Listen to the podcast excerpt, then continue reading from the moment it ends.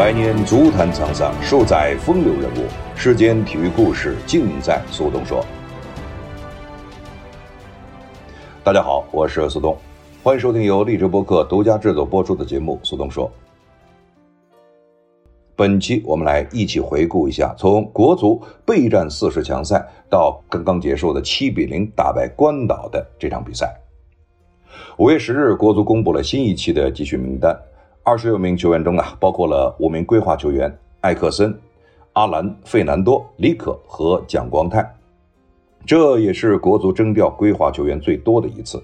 此外，效力于西班牙人的五球王吴磊也归队。时隔一年半之后，吴磊终于回家了，回到国家队与队友一同备战世预赛。在接受媒体采访的时候，吴磊表示自己重回国家队非常的兴奋。本届世预赛是自己和队友冲击世界杯最好的机会。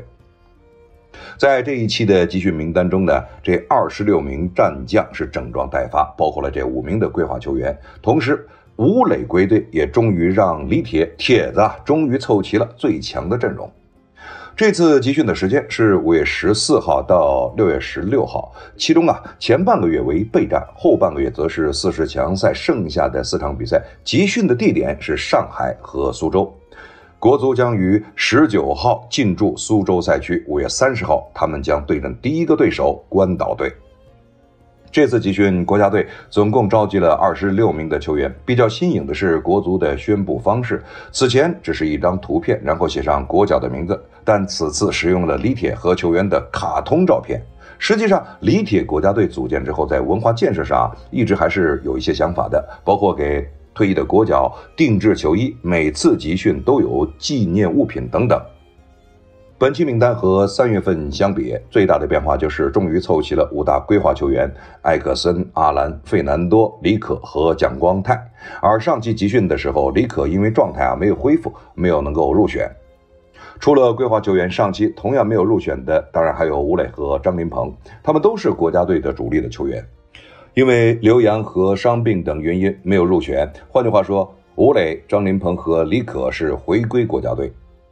在这样的情况下，李铁也终于迎来了执教后的最强阵容，五名规划悉数入选。吴磊也结束了俱乐部赛事之后回到国家队。国脚中虽然有个别球员在伤病的恢复期，但届时比赛呢，看起来啊，当时问题并不是很大。而此前呼声较高的像郭田雨和高准翼，本期都没有入选，毕竟他们能打的位置并不缺人。此外，姜志鹏、谭龙、于洋、王刚和王上元也因为各种原因没有入选。其中，王上元是因为受到处罚，我没有入选到国家队。其他球员或因技战术，或因位置原因都落选。而上期补充征调的郑铮、徐新和曹云定在十号这期名单中同样没有入选。这次二十六人名单中有严俊凌、刘殿座、曾诚、董春雨四名门将。令人遗憾的是。就在名单公布后不久，申花的门将曾诚便在与河北队的比赛中受伤，赛后更是被确诊为两根肋骨骨折，并伴有轻度的气胸。这也就意味着这位经验丰富的国门将无缘此次集训。好在中后场其他入选的球员状态看起来非常不错，蒋光太和张琳芃的复出对于球队来说实在是太关键了。边后卫方面，李磊、唐淼、王申超等都有着助攻和进球。当然，目前张琳芃在俱乐部主要打的也是右后卫的位置。中场球员中，吴曦、张稀哲、金敬道、尹洪博、吴兴涵这些球员的状态可以用爆棚来形容。尽管蒿俊闵目前仍处于恢复期啊，但李铁不必担心他们的状态。目前啊，国足最大的变数啊，可能是在锋线。当然，后来看看也确实如此。除了埃克森、阿兰、费南多等三名规划球员，李铁啊能用的包括了吴磊、韦世豪、张宇宁三名的本土前锋。他们中的个别球员也可以出现在边前卫的位置，但从攻守平衡的角度来说，更大的可能性是他们竞争两个前锋的位置，那么或者三个锋线的位置。当然，这要根据四四二或者呃四三三阵型来决定他们到底是应该处于什么位置。几名前锋中，艾克森和阿兰的状态非常的不错，各有一球入账。艾克森啊，还有一个助攻。张玉宁虽然没有进球，但除了一个助攻以外，还制造了一个点球。韦世豪目前在广州出场时间受到限制，四场比赛仅仅打了一百一十八分钟，没有太过亮眼的数据。费南多则是刚刚伤愈复出，但他的速度是最大的武器。至于吴磊，他刚从西班牙归来，本赛季由于出场时间不固定，而且更多的是打替补，所以在当时看来呢，吴磊的状态目前还是一个未知数。所以，对于李铁而言呢，此次为期半个月的集训，最重要的一个目的就是寻找锋线最佳组合，同时打磨吴磊、韦世豪和费南多的状态。当然了，六名前锋各有特点，加上换人名额较多，李铁在比赛中调整的余地看起来也是非常大。同样需要磨合的还有中卫。蒋光太目前是国足能力最强的中卫，但他和队友缺乏磨合，在中后场他身边可能只有一个俱乐部的队友张琳芃，不过他的位置可能是右后卫，国足更有可能采用的是中卫搭档，包括了像蒋光太、李昂，当然也不排除张琳芃和蒋光太。那么当然，这个七比零打关岛的时候我们看到了，但是未来三场比赛会怎么样，还是一个未知数。半个月的时间啊。加上前两场比赛难度相对啊要小一些，或许给中卫组合他们之间的磨合留下了足够的时间。国足四十强剩余比赛即将开战，由于此次国足的名单召集了历史最多的规划球员，一时间规划又成了国内外关注的焦点。国足的规划阵容或许还要扩大。高拉特和卡尔德克先后通过采访表示，自己的入籍手续正在进行中。目前效力于深足的卡尔德克已经在中超近五个赛季，共斩获五十八个进球和十五次助攻。今年夏天，卡尔德克即将达到在中超踢满五年的规划条件。卡尔德克表示，入籍已经开始运作。他说：“事情并没有想象的那么简单，因为我不知道具体是怎么运作的，但我知道已经开始运作一部分了，不过还不清楚到了哪一步。”对于卡尔德克所说的规划进程，其俱乐部深足也进行了回应。如果国家队需要卡尔德克，俱乐部会全力配合中国足协相关的手续。另一位在广州队效力的高拉特接受环球体育采访时，他也表示自己非常期待加入中国国家队。关于加入中国国家队，还有一些细节要处理。我非常期待加入中国国家队，那是非常美妙的。国家队是每个人的梦想。我在这里已经五年了，我想大家很认可我的能力。我也期待着能够为国出战。如果能加入中国国足，我想是一种完全不同的体验。我一定会全力以赴。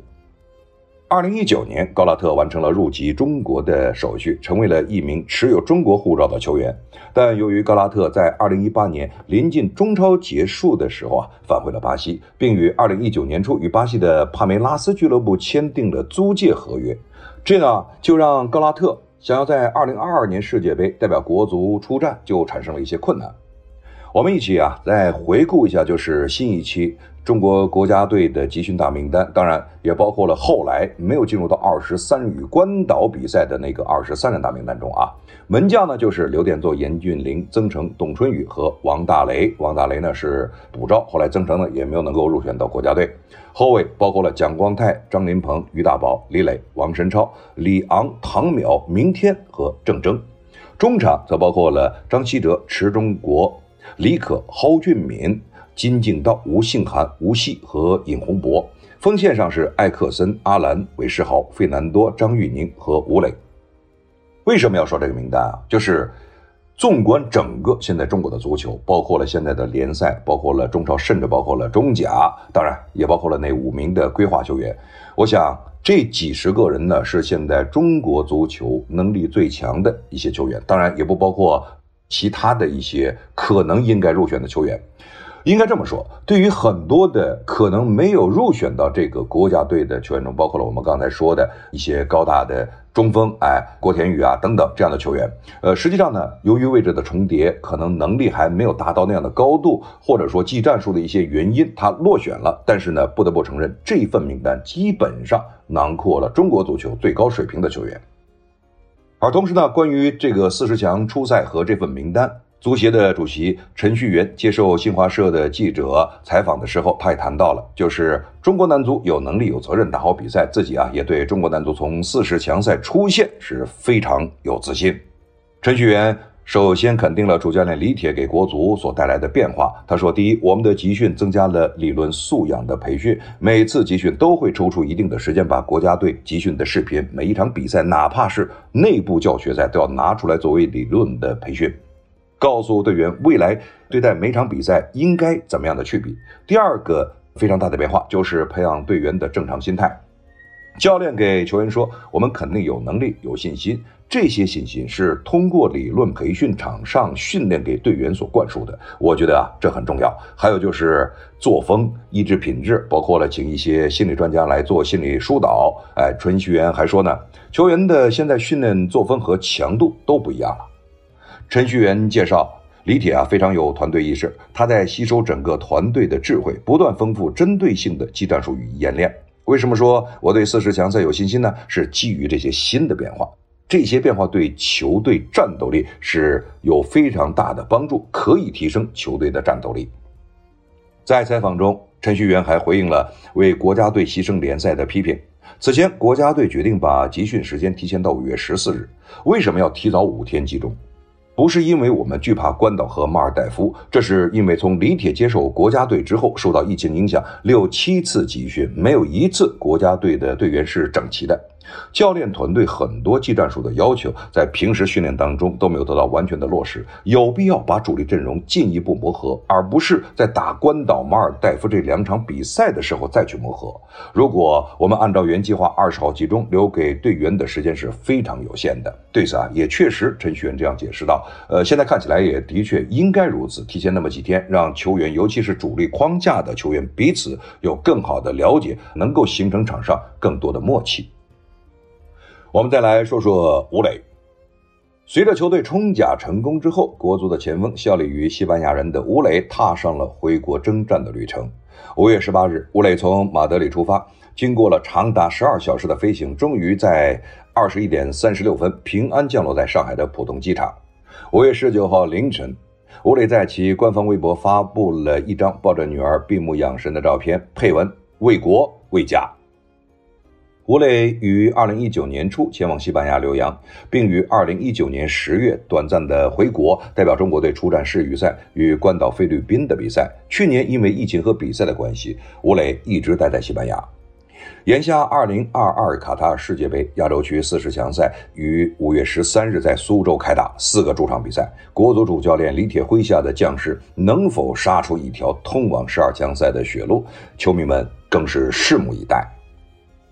按照西班牙人对他们方面的意见啊，他们原本希望吴磊在五月二十四日主场打完特内里费之后再回国报道，但由于国足在五月三十号就要出战关岛队，甚至吴磊在李铁接手国家队之后，连一堂正常的训练课也未曾参加过，因而国家队还是希望吴磊能够早日归国，尽早与球队呢展开磨合。受到国家队的征召，吴磊踢完了。西班牙人与卡塔赫纳的比赛之后提前回国，而本月十号，足协曾在官网宣布，中国男足国家队将于五月十四日在上海开始集训。根据通知，李铁一共征召了二十六名球员，连续的缺席多期集训的吴磊将从西班牙回归国家队。按照相应的规定，吴磊抵达之后需接受各项检测及医学隔离观察，并在十九号单独赴苏州赛区的国家队驻地与球队会合。对于一些球迷，呃，所谓的球员不用隔离的质疑，德转中国区管理员，哎，注意啊，在微博上他这样写道：其实国际足球比赛使用的是边隔离边比赛的防控措施。整个赛区都是隔离区，与外界严格的隔离。该管控方案在国外也是普遍应用，已在此前的中韩女足奥运附加赛中得到了成功实践，并很有可能今后广泛应用到中国举办的国际体育赛事，甚至其他的活动中。随着吴磊的回国。李铁钦点的二十七人大名单已经在上海全员集结完毕。从西班牙回归的这个吴磊啊，实现了与国足其他球员的无缝衔接，在首次合练中状态火热，攻破前队友严俊凌把守的大门。此外，本次国足第一次征召了二十六名的国足球员啊，由于曾诚的受伤，足协在补充守门员王大雷补缺的基础上，再度征调后场的球员郑铮，这使得大名单啊扩充到了刚才提到二十七人。根据规定，此次出征的世预赛仅需二十三人，这也就意味着李铁在未来几天内要做出球员的减法工作，不得不有四人离队。当然，呃，我们都已经知道是谁了，包括了刚刚提到的郑铮。时隔一年半之后，吴磊终于回到了国家队，与队友一同备战世预赛。在接受采访时，吴磊表示自己重回国家队，呃，显得非常兴奋。本届世预赛是自己和队友冲击世界杯的最好机会。谈到时隔十八个月重回国家队的感觉，吴磊表示，回来之后还是非常兴奋的。毕竟一年半的时间没有跟球队在一起了，回来之后也有一定的新鲜感。希望自己能够尽快的进入状态。球队给我的感觉就是整个球队氛围非常好，非常有凝聚力。每个人的房间都有我们自己的漫画，这让我感到啊非常有归属感。谈到自己目前的状态，吴磊表示，其实我已经。比较习惯了这种节奏，当然，可能长时间的飞行对身体和肌肉上来说呢有一些疲劳，但是来到这个集体之后，这种兴奋的感觉能够减轻肌肉的疲劳。对于球队的熟悉程度，吴磊表示，其实说熟悉也熟悉，说不熟悉也不熟悉。因为李指导上任之后，之前所有的集训我都没有参加过，这是我第一次参加集训。就像之前李指导所说的，球队每一次集训我都会在群里，球队每一天的安排，包括训练的时间、日常作息的时间、吃饭的时间，我都知道。其实我也和球队一直在一起。首先，我感觉球队呢非常有凝聚力，这是我回来之后最大的感受。李指导也是一直给我们传递着很多的信心，和队员之间聊天，大家也有这样的感觉，大家觉得我们这支球队还是非常有希望的。包括从训练感受来说的话，对于训练的节奏，李指导也强调的非常多，要求非常高，所以这些都是我一年半回来之后给我印象非常深的地方。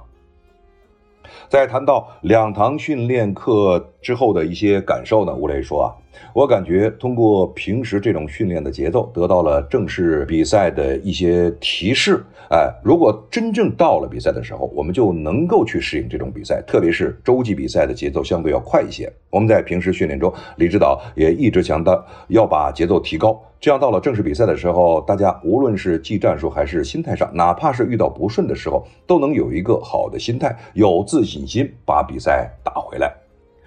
球队也多了一些新的面孔。对此呢，吴磊说，之前啊都是以对手身份相处，这次在国家队第一次做队友，他们的能力那肯定是不用说的了。他们之前在中超已经证明过自己，我觉得和大家一起配合完全应该没有什么问题。大家都是能力出色的这些球员，到了球场上，大家的这种相互之间的默契都能感受到，所以呢，我也是非常期待。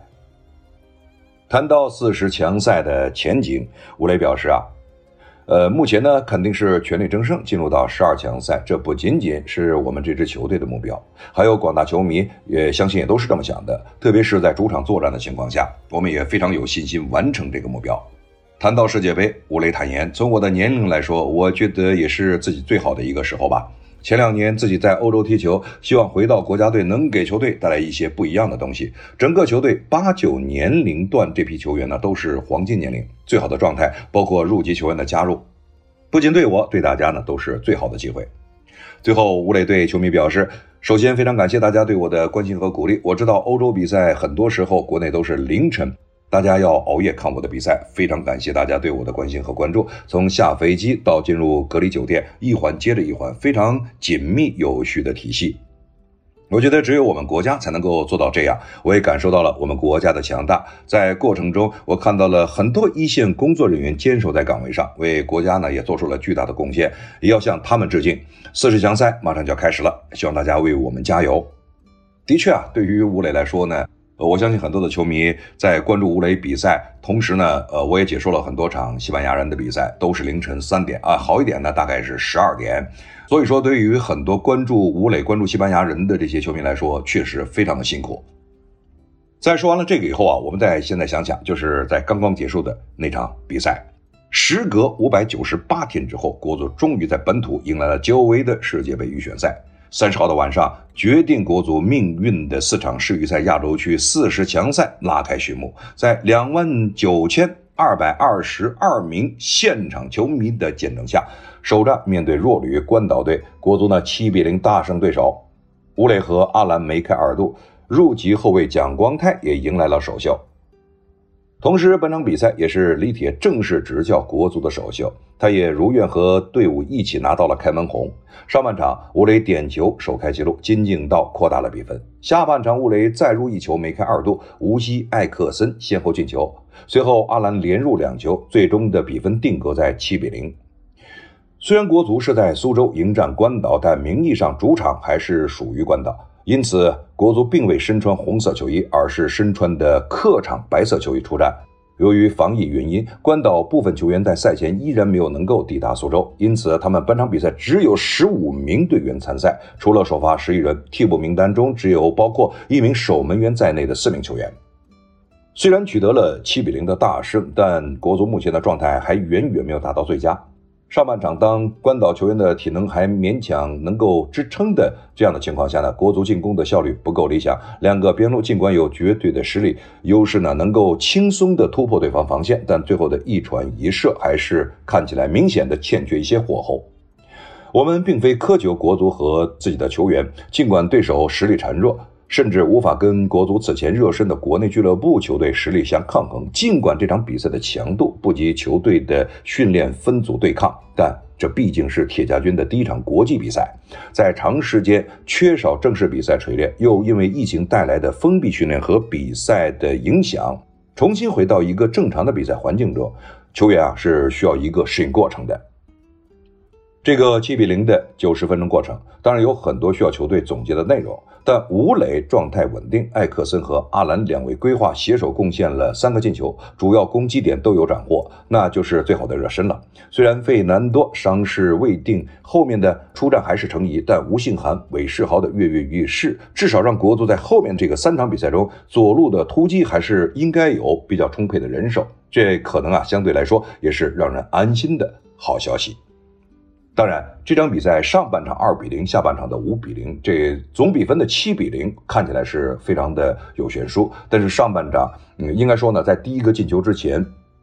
国足打的还是显得稍微的着急了一些，套路已经打出来了，那么战术也已经打出来了。但是两个边路的起球、中路的包抄、二点的抢断等等，不是说没有，只是说过于着急。所以说，在上半场呢。看到在整个的双方比赛中，尤其十八分钟之前，中国队是围着关岛在打，但是就是不进球。当时给人看的确实有点着急。就这种比赛啊，你一旦有一段时间你打不开对手的防线，那么很可能把对手的信心反而就激发出来了。所以说，在前二十分钟显得非常关键。哎，那个点球是破冰之球。这个点球之后呢，在很大程度上对于关岛的防守队员的体能是一个打击。哎，体能开始下降，而且防守的意识呢，在坚守了将近二十分钟之后开始丢球，那么对于他们的信心是一个打击之外，战术的运用也让他们自己产生质疑。所以说，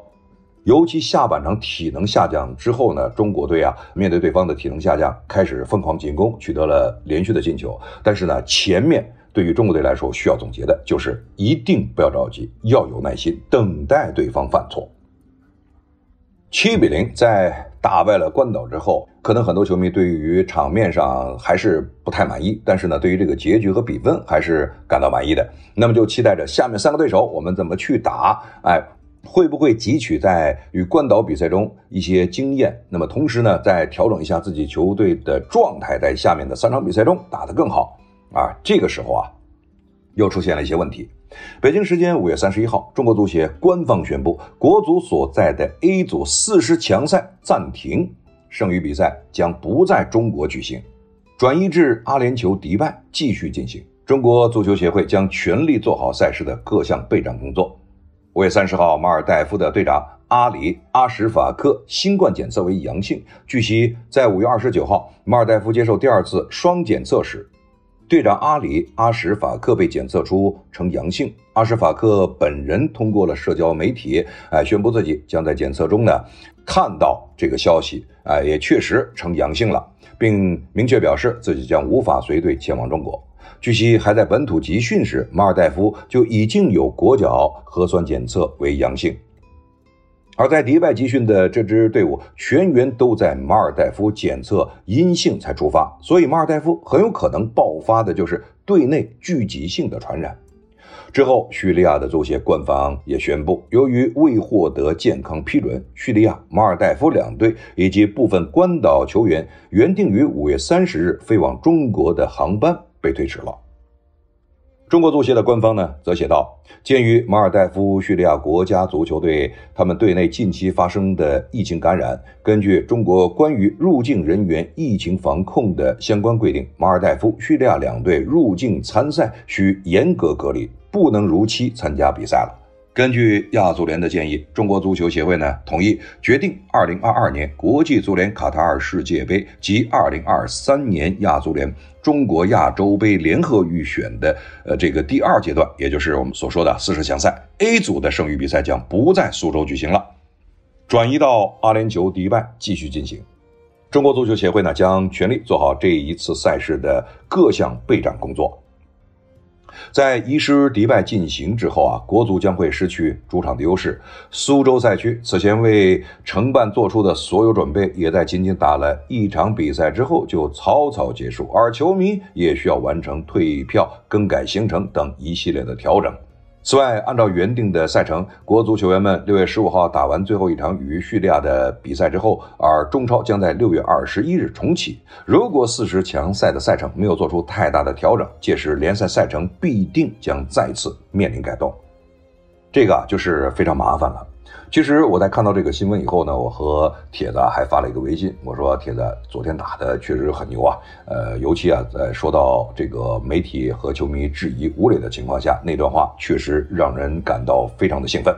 与此同时呢，我也问铁子，就是是不是这个赛制啊要发生更改了？呃，李铁回答了三个字：确定了。其实看到这个消息后，我感到比较的沮丧，呃，也确实感到了非常的动荡。就是这种比赛对于苏州来说呢，这是一个非常大的考验。那么苏州赛区所有的工作人员为了这一次的四十强赛付出了非常非常多的努力，非常大的努力，那么保证整个赛区非常安全有序的进行。那么，在整个的比赛过程中，也可以看到，无论是球员、教练，后来的球迷，啊，都非常的有序，而且整个的安排工作和这个球迷入场的工作、退场的工作，包括了赛前的训练啊等等，都做的确实应该是一个满分了。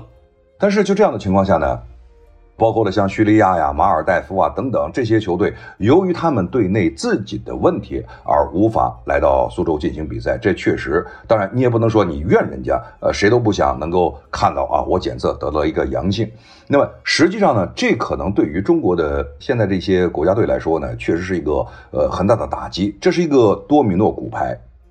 你想想看，我们要去迪拜，首先呢，这要有时差。那么我们可能看比赛的时候就不像啊，在五月三十号你晚上七点半看完新闻联播以后，或者和自己一些朋友约好在某一个酒吧什么地方一块看球，哎，那可能就不是了，就可能是凌晨去打比赛了，哎，当然时间我们都是可以去调整的，但是对于这些球员来说呢，他是有一个心理的调整过程，就是我已经做好了在国内打这个比赛的准备，但突然之间由于各种各样的原因，临时说我们要到另外一个地方来进行集中比赛。这三场比赛当然对我们来说是非常关键，但打完这三场比赛之后怎么办呢？那么是不是你即使到了迪拜，你谁敢保证像叙利亚、马尔代夫这些队内球员上场比赛以后会不会有一些近距离的接触，或者说他们的那时候的检测保证就能够呈阴性吗？所以这一切呢都是一个很大的未知数，而我也相信啊。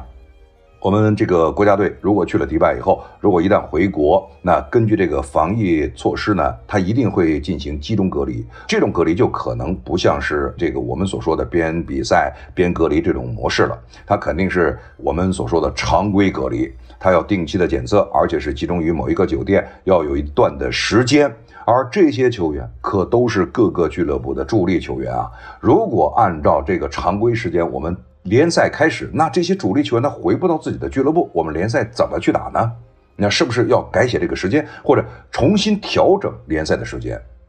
这一系列啊，后续的工作都非常非常多。也就是这牵一发而动全身，国足的这次赛制的更改，不仅仅是一个比赛赛制的更改，而是它牵扯到了后面我们联赛的赛程、联赛日期的更改，而同时对于这些球员会不会产生一些影响，这都是。不可而知的。所以说，亚足联的这一次的更改呢，确实对于嗯我们的这个国足影响是比较大的。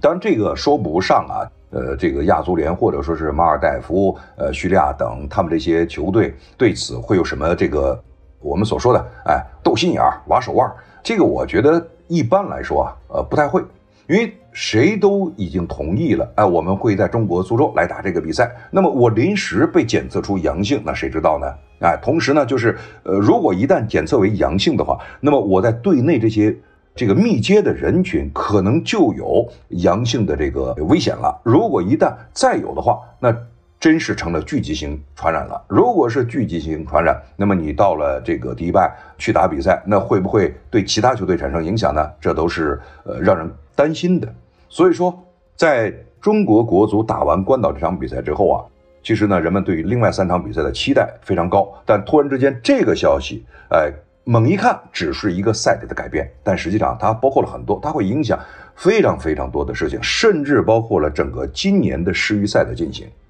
假设我们能够进入到最后的十二强，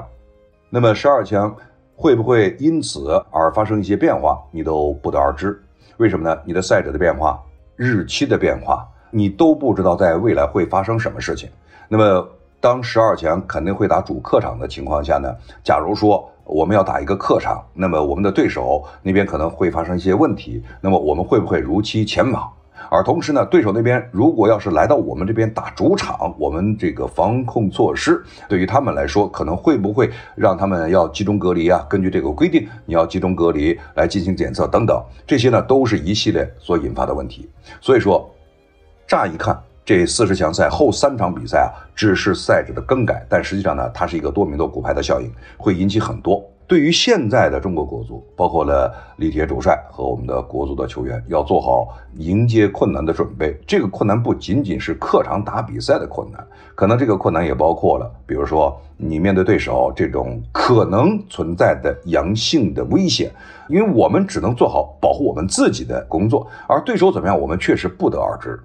你可能在这个迪拜和对手擦肩而过，会不会就不幸有可能？呃，这个当然我们敲敲桌子啊，有可能会发生这样的事情，谁都不知道。那么你回到国内以后，你肯定会集中隔离。那么集中隔离完了以后，你再回到这个联赛的俱乐部，你的状态还会不会保持那么好？这可能对于我们的这些球员来说，都是一个极大的考验。那么对于李铁主教练来说呢，现在更重要的就是除了准备在迪拜的这三场比赛，这是重中之重。除此之外呢，当然要去呃疏导这个自己队员的心理。哎，所以说集中训练这个好处包括了，你可以集中训练，呃，集中疏导，但同时呢，也可能有一些弊端，就是长久的被封锁在一个地方，对于球员的心理可能会形成一定的冲击和压力。希望在这点上，中国足协包括了铁子啊，能够做得更完善一些，帮助这些球员度过这一段时间。